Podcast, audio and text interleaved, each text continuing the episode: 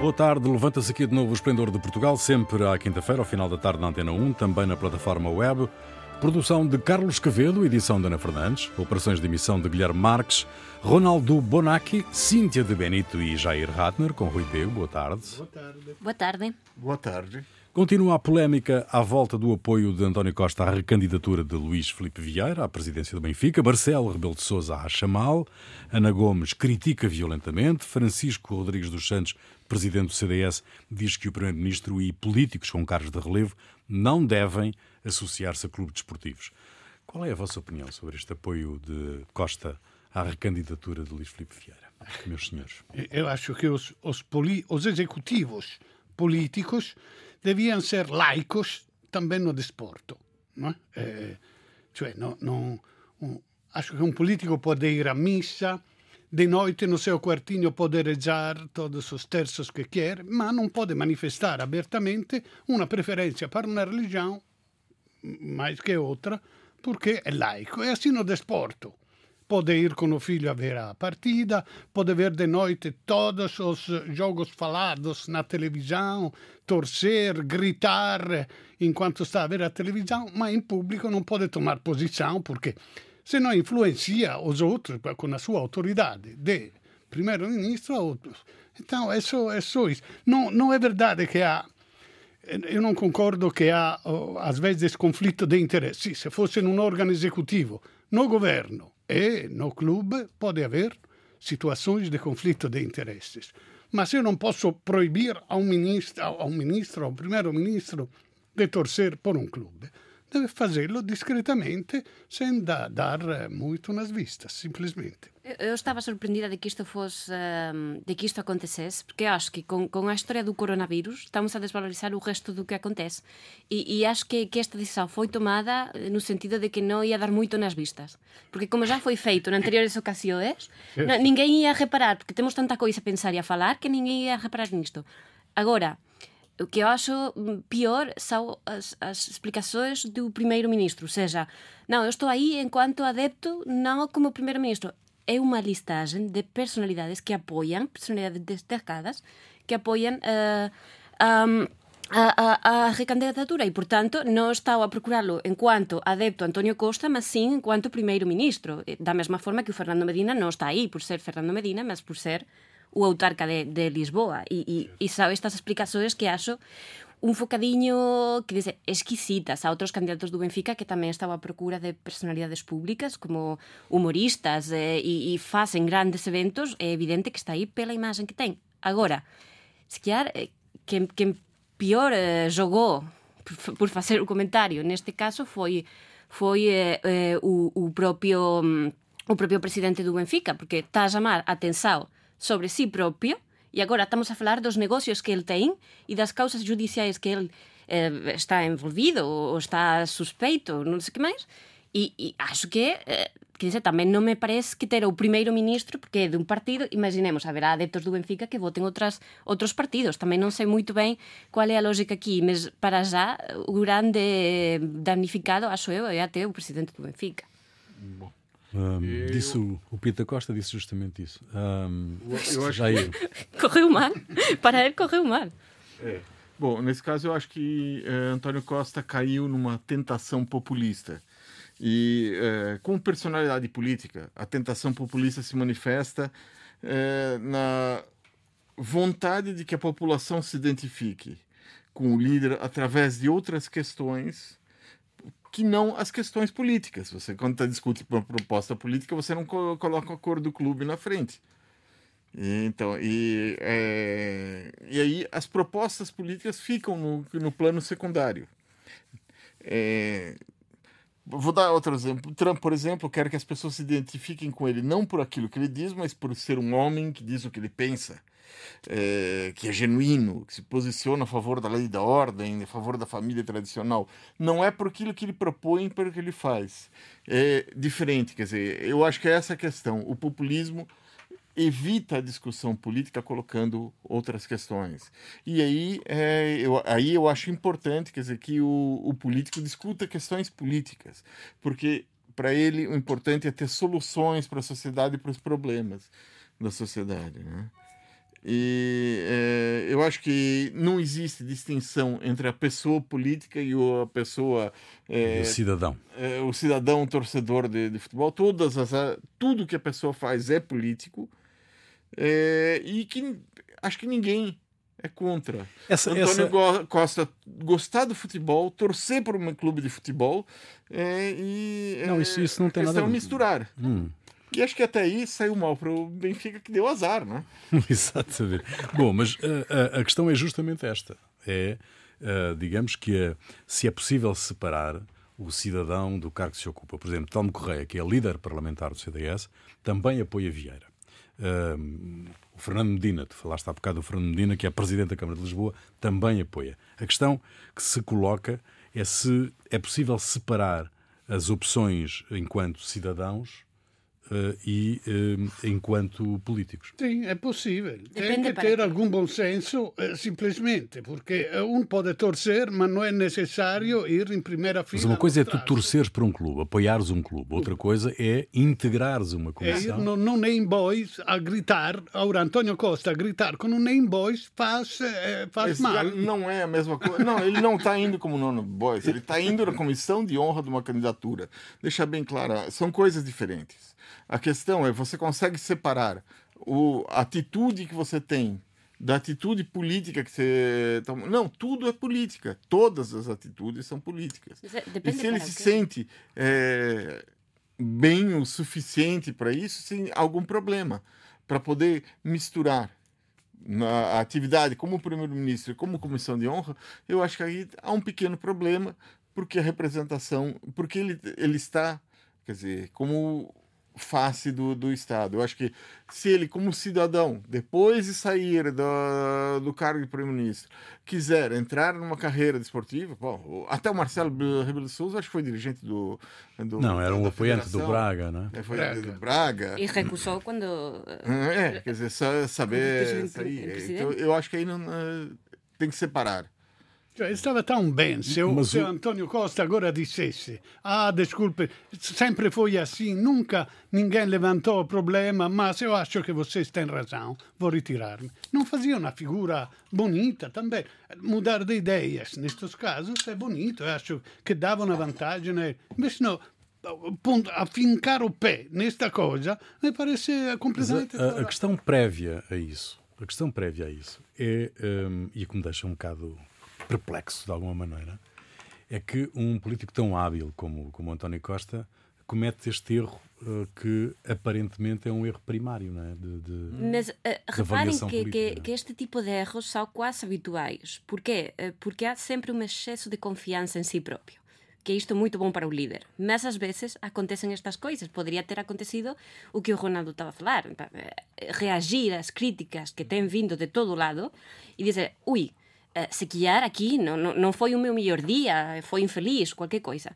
Mas quando o erro persiste e mantém-se na posição, aqui já há um excesso de confiança que também não é novo. Um, e, e, é verdade que o argumento de eu sempre fiz isto e já tinha outros cargos quando era autarca de Lisboa ou quando já era primeiro-ministro, eh, não, dá para perceber que se calhar eh, o, o, a crítica não vem por aí, mas vem porque a pessoa que se está a recandidatar tem processos judiciais. E, e, o problema, que não sei se se acaba de perceber bem, não é que, que também, se calhar, não fica bem na imagem, aí tem razão o Bloco, não fica bem que eh, esteja a apoiar eh, enquanto tem um cargo público. Mas a questão grave, e, e a que tem, tem valido todas as críticas, é que está a apoiar uma pessoa que está a ser alvo de investigações.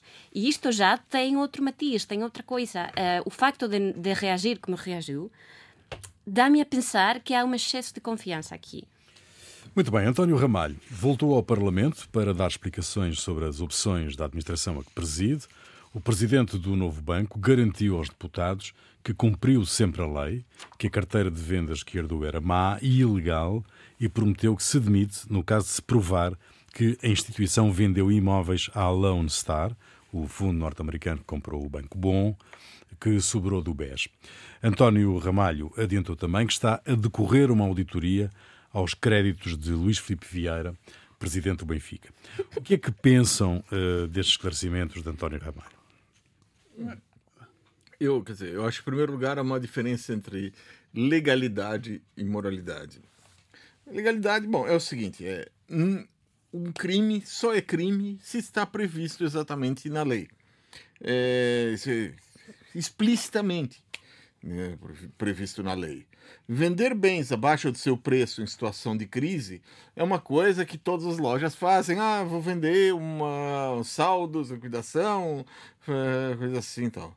Agora, é, vender bens a preço mais baixo do seu valor para empresas que com quem você tem outros negócios e que não é não seria obrigado quer dizer, se, se, se é, bens seria, seria, aí então há uma questão que não está prevista na lei mas é uma questão de moralidade quer dizer eu vou vendo para mim mesmo é, por, por baixo valor e depois eu na outra empresa vou ter lucro. É isso que parece que foi essa a imagem que dá dos negócios feitos com o, o grupo Lone Star. Se fosse um negócio, mas há uma, uma outra questão. Se fosse um negócio entre duas empresas particulares, bom, é mal, as pessoas estão ludibriando uma outra, estão vendendo abaixo do preço uma para outra. Agora a questão não é que é, o novo banco, ele apesar de ser uma empresa particular, é um banco que é sustentado por todos os portugueses. Então, é uma coisa que não dá para ser feita não, de não leve. Quer dizer, se fosse uma questão entre eles, bom, um tribunal civil ia resolver, eles estavam um fazendo uma coisa, outro não gosta, eles. Agora, com o dinheiro que sai do bolso dos contribuintes, aí é problema. Então, então não é um roubo normal, é um roubo legalizado. Eu acho que há má fé nisso, porque eu, eu eu acredito que o novo banco tenha respeitado o contrato feito com o Estado e as leis portuguesas. Agora, se as leis portuguesas e o contrato feito com o Estado prevê que ele possa vender abaixo de custo, tanto a diferença até 100 são os é o fundo de resolução, ou seja, os contribuintes que pagam, podia vender ao 40% do valor, ao 30% do valor. Onde estava o limite? Era tudo legal. Era tu... Então, eu acho che non prever che possa aver fé, cioè una impresa privata, quando fa un negozio, tem che massimizzare il lucro. Ele non si importa in massimizzare il lucro perché qualche prezzo che le fa sa differenza e paga per lo Stato, non so. E poi sa aggravante che se o controparte è un, parte, un parceiro de negócio, vamos dividir em dois o, o, o, o ganho disso. Então, eu acho que não é só um, um, uma. São despassarados os, os, os uh, deputados e, e, os que fizeram este contrato. É uma falha. Como se diz? Quando é querida, é como no penal. Voluntária. Voluntária é mesmo. Intencional. Intencional para garantir que haja roubos eh, legalizados. E depois digo esta coisa: do, do, se se eh, quando, quando, houve a crisi eh, eh, a finanziaria del 2008 disseram che non si podia deixar cair un banco tão grande perché sennò havia una crisi sistemica. Todos pegaram como boa esta afirmação. Quem demonstrou isso? O que acontecia se o banco caía? Se perdia mais de todos estes milhares de milhões? Eu não tenho a certeza disso. Mas admitindo que seja verdade, se é verdade que um grande banco não pode falir, como é que se deixa a administração de um banco a um louco como o louco? O Salgado se fazia assim, não era louco. Todos faziam e continuam a fazer assim. Gerir como quer os negócios, mesmo com perda, tanto depois eu... Então, se o Estado tem que suster este banco que não pode cair, deve haver um controle muito estreito e não permitir operações despassaradas do, do, de gestores que fazem. Então, esta tina é uma aldrabagem para, para o povo pagar. Cintia, o novo banco está a ser uma arma de arremesso político? Sim, não. Ou seja, eu acho que um dos problemas que temos muitos com o novo banco é que eh, teve tanta polêmica e sabemos tão pouco. Porque nós achamos que, como era o banco bom, o banco bom, era, era a parte que podia ser salvada. Isso é que é extraordinário, é que o banco bom dá estes claro, problemas, o banco e, mau a gente nem sabe. Exatamente, e era a parte boa, e depois ficamos a conhecer todas estas coisas. Mas, e então chega o António Ramalho e diz: eh, para mim, a frase de, de, da sua intervenção foi: um, não houve operação com prejuízos que não tivesse autorização do Fundo de Resolução. Ou seja, nós estamos a apontar com o dedo para o novo banco, mas o novo banco não age sozinho. Precisa de autorizações. E, portanto, se a carteira. Uma coisa. Claro, no banco era, era, a parte boa, mas dentro da parte boa havia moita coisa má. A carteira de imóveis, por exemplo. Nós sabíamos, veio a dizer, nós sabíamos que isto tiña de ser vendido, que era unha carteira má e que a hora da venda íamos ter perjuízos, porque a carteira era antiga, porque tiñase desvalorizado moito e non sei que máis. Claro, e agora ficamos a saber isto, mas nós, até julio, que saiu uh, o documento da acusação do BES, ficamos a saber tanta coisa, e aínda tanta coisa que non sabemos. Seja, a que está de novo banco agora é unha arma política respondendo á pergunta, porque como há tantas dúbidas sobre iso, alguén tende a ser o responsável.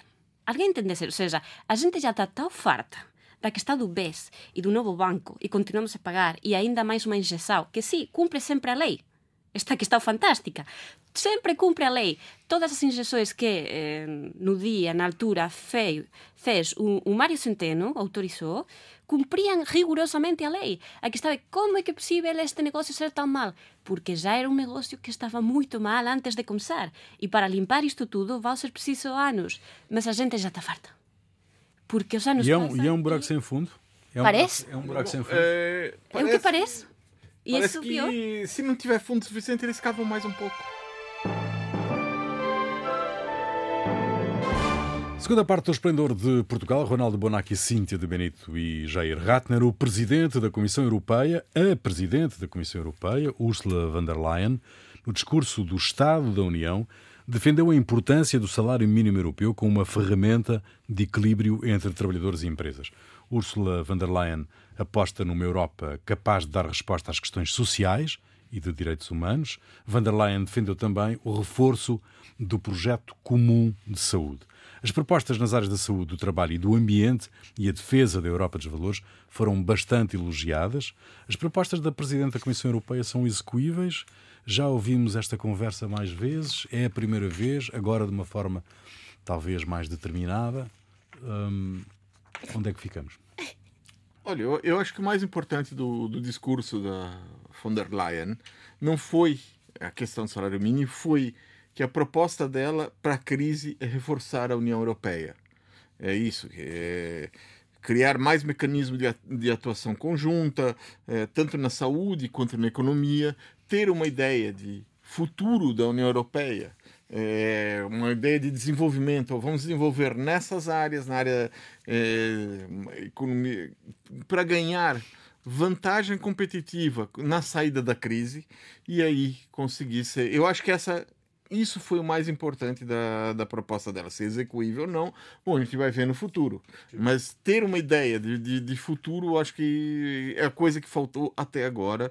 E isso comparado com todos, o, com, com a maior parte, do, com os últimos, né, pelo menos. Porque, dos seus antecessores. É, do, alguns, dos, alguns dos seus ante, últimos seus antecessores, isso vai, distancia do que, que aconteceu. Agora, em relação ao salário mínimo, europeu, eu acho que isso é, é, salário mínimo foi uma criação de um, momento, de um outro momento de crise.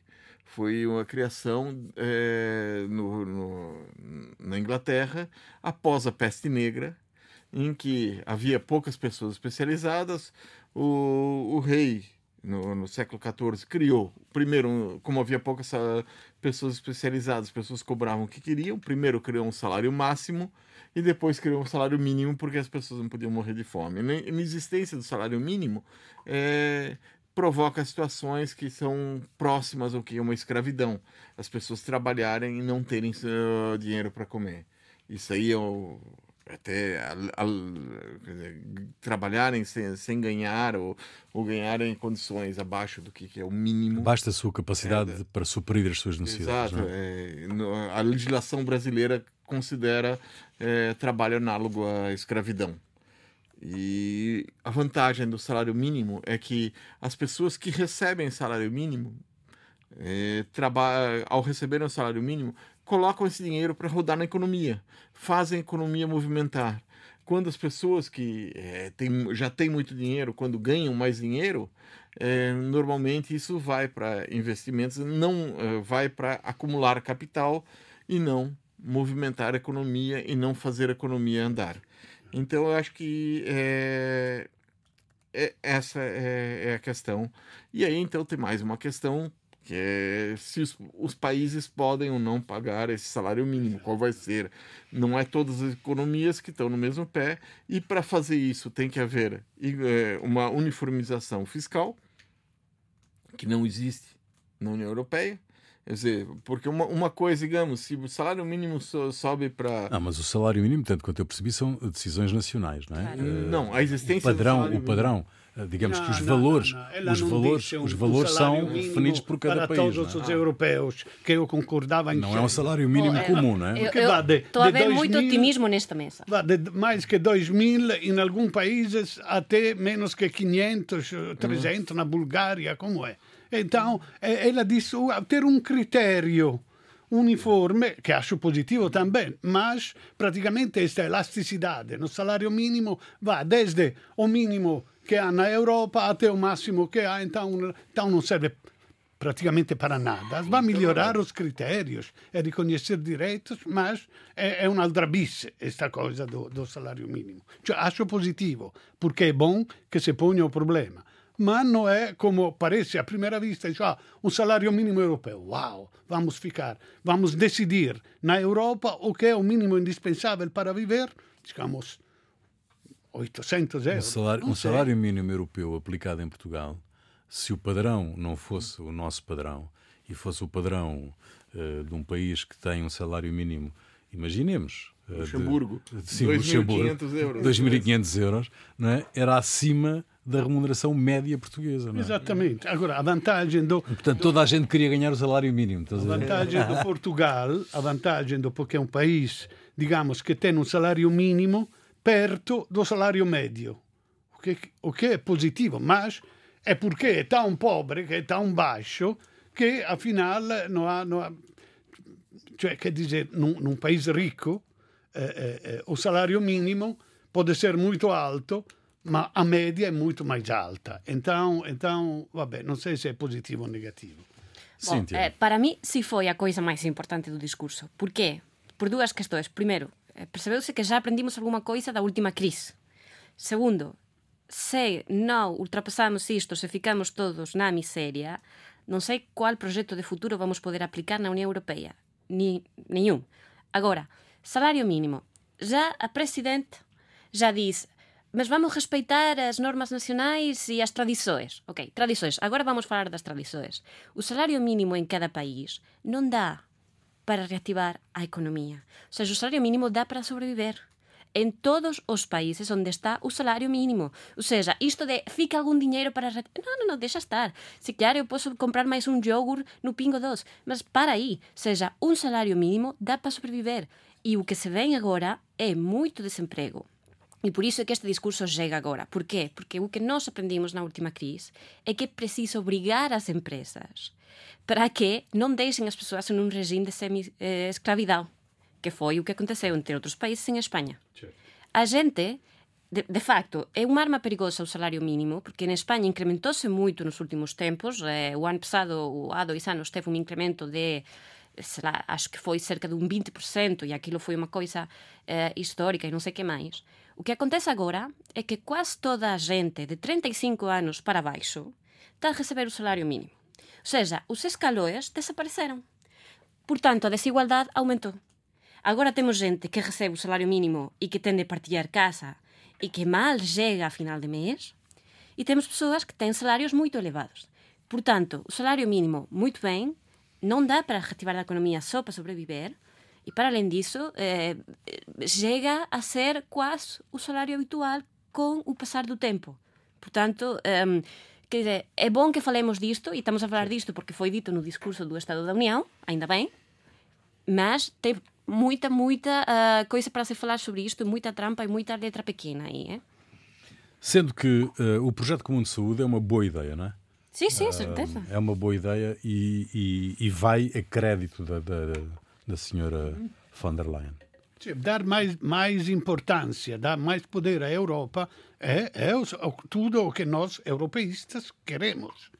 É, e, e, temos que reconhecer que a Europa, com este Recovery Fund, está no sentido certo, eh, cioè eh, esattamente designo opposto ao que aconteceu com a crise de 2008, quando a solução foi a austeridade, que foi um desastre. Isto é completamente uma. uma uh, uh, cioè a Europa está entre estas duas almas, uma o mercado livre, a concorrência, a coisa que muito bem, tudo muito bem, mas que pode chegar aos extremos do neoliberalismo com a neoescravidão.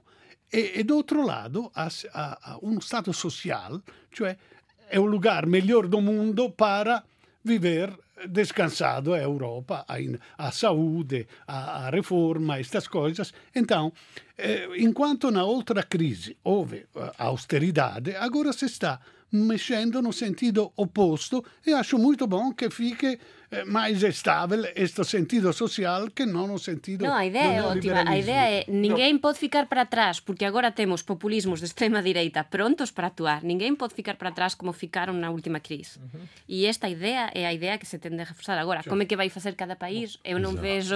Eu, eu acho que é uma coisa. Já na outra, na crise, em 2008, durante o ano de 2008, é, houve uma orientação europeia, vamos gastar. Gastar, voltaram atrás. Gastar, vamos gastar, aumentar os gastos públicos para sair mais rápido da crise. E depois, bom, veio a, o, o neoliberalismo, disse, estamos gastando acima, vamos gastar coisas assim e tal. Eu acho que Bom, isso aí fala-se imediatamente na crise e depois vem a, a brigada, o exército neoliberal para atacar aquilo que for decidido. Porque gastamos demais, porque coisa assim, porque não vamos sustentar os, é, os países do sul que só, só, só bebem vinho e, vinho e mulheres. E, e, mulheres. Quer dizer, é uma isso, coisa mariável para se dizer também. É, é isso que vai vir. Eu acho que isso vai vir de qualquer jeito depois. E obviamente que o. O problema é vai... quem ganha. São as duas forças. Que venham os holandeses a dizer que não podemos gastar para, para eles que não fazem nada, é normal. O problema é que a maioria da Europa perceba que é preciso de um plano Marshall. Insomma, não estamos na condição de uma crise financeira e eh, econômica eh, normais do capitalismo, quando tudo va abaixo e non si sabe quando si recupera. Estamos numa crise determinada pela pandemia, o que quer dizer, o mundo estava mais ou menos a funcionar, parou artificialmente por esta pandemia, mas al momento, cioè se conseguimos gastar dinheiro, dinheiro até que ultrapassamos esta pandemia, tudo vai recomeçar normal. Não há uma crise sistêmica, há uma crise médica. Hum. Não, a crise médica é uma. Primeiro, a crise médica é uma crise sistêmica. Depois, não há. As, as propostas de soluções não são soluções só para sair de crise. A proposta de solução é o que vai sair, o, qual a sociedade que vamos ter depois da crise. Então, é, há, uma, há uma proposta dessa, de, de criar um ambiente em que o populismo não, não tenha esse papel, ameaça do populismo, em que você tem que melhorar o Estado Social, e a outra vai vir outra proposta, podemos esperar, porque isso aí é, não, vai, não vai demorar muito, vai vir a, a proposta de é, temos são os, os ricos, os capitalistas que vão investir e que só o investimento deles é que vai tirar, então temos que deixar o mercado. Isso vai vir de qualquer jeito, não dá para é, não dá para se iludir, porque esse discurso está sendo tramado. Pode estar nesse momento em refluxo, mas vai vir. Muito bem, eh, estamos a caminhar para o final desta emissão e há aqui um tema eh, que merecia até eh, uma discussão mais aprofundada. O governo espanhol aprovou um projeto de lei que pretende proibir a Fundação Francisco Franco e indemnizar as vítimas do franquismo. A chamada Lei da Memória Democrática prevê a reconversão do Val dos Caídos, onde o ditador espanhol esteve enterrado até à sua exumação em 2019, num cemitério civil para as vítimas dos dois lados da Guerra Civil de Espanha entre 36 e 39. Esta nova lei permite a exumação e o novo enterro das vítimas e cria um Banco Nacional de ADN. Mais de 100 mil vítimas da guerra e da ditadura permanecem por identificar. Como é que os espanhóis, Cíntia, estão a receber esta proposta de lei? Bom, eh, como receber-se estas propostas? A metade de Espanha está a favor, a outra metade, que ainda não, ultrapassou aquela época, continua a discordar da medida. Eh, a grande força desta lei é que eh, pela primeira vez é o Estado quem vai fazer isto tudo. Até agora o que, é que acontecia? O Estado dava dinheiro, dava subvenções, associações de familiares para procurarem os desaparecidos. Agora isto acaba. É o Estado quem se vai responsabilizar por isso e também vai criar os bancos de documentação, de ADN, de tudo isso. Agora, o problema com isto é que como a transição, quer dizer, não foi uma ruptura, mas o ditador morreu a cama, Portanto, nunca houve uma ruptura por uma revolução ou por um levantamento. Por um... E, portanto, a história é que a metade continua com esta questão, com um argumento muito, muito parvo, mas que continua a ouvir, que é mas se já estamos 40 anos mais de democracia, por que, que continuamos a falar de uma coisa que foi ultrapassada? Bom, o facto é que não foi ultrapassado, temos mais de 100 mil pessoas ainda à procura de identificação, o segundo país do mundo após Camboia, com pessoas por identificar. Portanto, não, não foi ultrapassado. E o pior agora é que é, os argumentos mudam um bocadinho. Agora o argumento é: ah, mas com a pandemia que temos agora, com a crise que temos agora, não é o momento. Então, quando é o momento? Já passaram 80 e tal anos, quando que vai ser o momento? Tem de ser já. Tem de ser já. Haverá, não, não sei se neste orçamento, acho que vai ser no próximo orçamento do Estado, já uma verba específica para procurar as pessoas. Por enquanto, vão-se manter as subvenções, até o orçamento eh, estiver pronto, mas a melhor notícia, do meu ponto de vista, é que o Estado é quem vai fazer as buscas. Acabou que tenham de ser associações de civis, agora é o Estado. Eu estava, estava pensando, fazendo paralelo com a Itália. Na Itália acabou no 45 e, e, e de forma cruenta, quando acabou a Segunda Guerra Mondiale, e, e, e Mussolini foi morto e, e houve un, un cioè também vinganças, houve, houveram excessos, como há sempre quando há uma revolução. Eh, eh, na, na, na, Espanha a transição com o Juan Carlos foi uma transição mais ou menos gradual. Eu não sei se é melhor uma coisa ou outra. O que sei com certeza é que ali não foi feito o luto, ou, ou uma revanche, uma eliminação do mal que se achava que era na Na Itália foi feito, mas se eu vejo 1 e 45 anos depois, na Itália, 75 anos depois, na Itália Salvini e, e na Espanha o Vox, que são os herdeiros do Mussolini e do Franco, que vão. Cioè, quer dizer, não, não, a transição afinal não serviu para nada, porque tanto não vamos ter memória. Então, o Sanchez diz: temos que ter memória e re, re, compensar, indemnizar. A memória sabemos que não há, não serve. Acho bom que se saiba eh, che si na storia, mas eh, o che mi parece è che tudo volta ciclicamente e estamos num período horrível. Eu acho que, quer dizer, o, a curto prazo, o, a, o que vai acontecer é que as pessoas que se identificam com as ideias do regime franquista, como o Vox, por exemplo, levantem a cabeça e comecem a espernear. Imagino que já esteja acontecendo isso. É, o, eu acho que a, o próprio. É, eu acho que é necessário fazer essa limpeza. Bom, a experiência brasileira é que acabou a ditadura de uma forma gradual e as pessoas que estavam na, na, na ditadura, no, nos lugares de poder, continuaram nos lugares de poder. Quer dizer, como ah, continua tudo igual, só que você tem. Agora se chama democracia. Não, as pessoas são responsáveis por aquilo que fizeram e acho que é necessário que elas sejam responsabilizadas por isso. Isso que.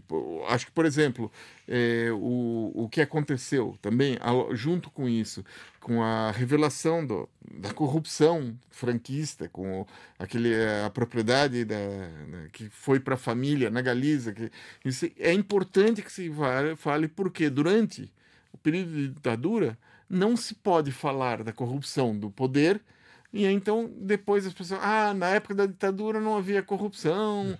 É, assim, e havia tanta corrupção que o, pegaram uma propriedade para eles. Bom, nós estamos praticamente no final desta emissão do Esplendor, mas uh, em 30 segundos, uh, Cíntia, um, achas que este um, diploma uh, consegue passar no Parlamento Espanhol um texto que prevê também anular sentenças de julgamentos políticos durante o franquismo e a retirada de títulos concedidos pelo ditador a aristocratas. Acho... Achas que tem condições Sim, para passar vai passar, vai passar porque os únicos que podem dizer não sem ficar mal demais é Vox, se quer o Partido Popular também, mas o resto, quer dizer, já não dá para dizer não, não vai avançar esta medida. Acho que os números dão, eh, o governo vai ter o apoio dos partidos catalães, dos partidos vascos e vai avançar. O problema é que a lei seja o bastante forte para que o próximo governo que vier, seja qual for, não apague essa medida, porque já aconteceu com Rajoy. Rajoy retirou as verbas para procurar desaparecidos quando ele estava a governar. E desde 2011 não continuamos a procurar pessoas. Portanto, a questão é fazer bem a lei para que quem chegar depois, se for o Partido Popular, não tire isso abaixo. Muito bem, o que é que te fez perder a cabeça, Jair? Bom, o que fez perder a cabeça foi uma coisa que aconteceu no mês passado em Santa Clarita, Los Angeles. Hum. Três adolescentes negros estavam num ponto de ônibus, uma paragem de ônibus, de autocarro, do lado de fora da casa deles, esperando a condução para ir uma, uma pista de skate, quando foram abordados por um homem branco que tinha uma faca. Inicialmente, esse homem branco é, pediu crack para eles.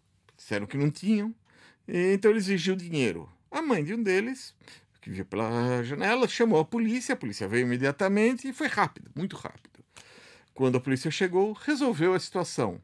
Apontou o fuzil para os adolescentes, é. que estavam armados com os seus skateboards, algemou-os, levou para a delegacia de polícia. Já o homem que os assaltava seguiu seu caminho, porque não era nada com ele. Não há racismo. Muito não bom. Não há preconceito. Um, Jair. Um, Jair. Eu já disse. Ah, desculpa, Ronaldo. Ronaldo. Ronaldo. Bom, as autoridades de saúde da Catalunha publicaram algumas recomendações para minimizar o risco de contágio nas relações sexuais. Em primeiro lugar, é fazer eh, aquilo em espaços abertos e bem ventilados. Não há sugestões para evitar mirones. Segundo, não há provas que haja transmissão através dos sexos, mas atenção que durante as relações a troca de saliva e respiração ofegante em proximidade. Terceiro. É bom usar máscara. Pode, pode, infatti há quem aconselha. Terceiro, sem nenhuma intenção de cariz moral, avisa que a promiscuidade aumenta o risco de contágio e aconselha a praticar sexo com convivente eh, sob o mesmo tetto. Immagino che seja o companheiro, non con Sim. menores. No? Convivente. Eh, na família succede, acontecem coisas tremendas. Vabbè. Quarto, cuidados especiais antes e depois com a limpeza, incluindo uh, com os eventuais brinquedos utilizados. Quinto, mas seguro, seguro ao 100%, são as práticas sexuais sem contato físico. Sim. Como a masturbação, não a recíproca, eh? a, a masturbação pessoal, uh, o sexo by phone e o sexo virtual com o envio de mensagem e imagem. Máximo se, se pode trocar algum vírus informático, mas nada de perigoso. Muito bem. Cíntia. Bom, um, é, acontece em Madrid que a questão é que há um caos total no combate à pandemia, já a atenção uh, de saúde não tem recursos para atender as pessoas, os casos estão a aumentar diariamente. E neste contexto em que já não se sabe o que fazer quando tivermos um positivo na família, a presidenta da Comunidade de Madrid, Isabel Díaz Ayuso, acha que o problema é o modo de convívio dos imigrantes, que são os que estão a fazer com que a Covid eh, esteja a subir en Madrid. Agora, a pesar de que há un consenso en que ela está a dizer estas asneiras só para chamar a atención que a gente non fale da súa gestão e nós sempre caemos porque somos así de inocentes ás veces, é inacreditável que unha pessoa así continue no... Ou seja, qual é o limite? Non sei se a Covid impôs novos limites de eh, desvergonha no que diz respeito até quando vão se manter, non sei se isto é trumpismo, se isto é bolsonarismo, o que é que é. Mas parece que não há limites. E já, uh, quer dizer, o que é que poderia fazer mais para que deixasse o cargo? Acho que nada. Quer dizer, Madrid está à sua sorte e o problema com a Espanha, com o que acontece em Madrid, acontece no resto. Isto é a tragédia. Então, não sei, meus queridos. É horrível. Jair, a música é tua, o que é que, o que, é que nos trazes? Bom, nos últimos anos tem acontecido por parte dos negros brasileiros uma busca de traços culturais de origem, entender o que aconteceu, recuperar cultura perdida por cerca de 4 milhões de pessoas que foram levadas para o Brasil para servirem como escravos. É, a Fabiana de Cosa, uma, no dia 3 de setembro agora, apresentou um disco chamado Dos Santos, no qual se encontra uma música que mistura português e línguas africanas. A música se chama é, Ogã de Ogum. Ogã de Ogum, fica aí, nós voltamos dois ou oito dias até lá. Digo, este Ogã no Ogum não é português, é só africano.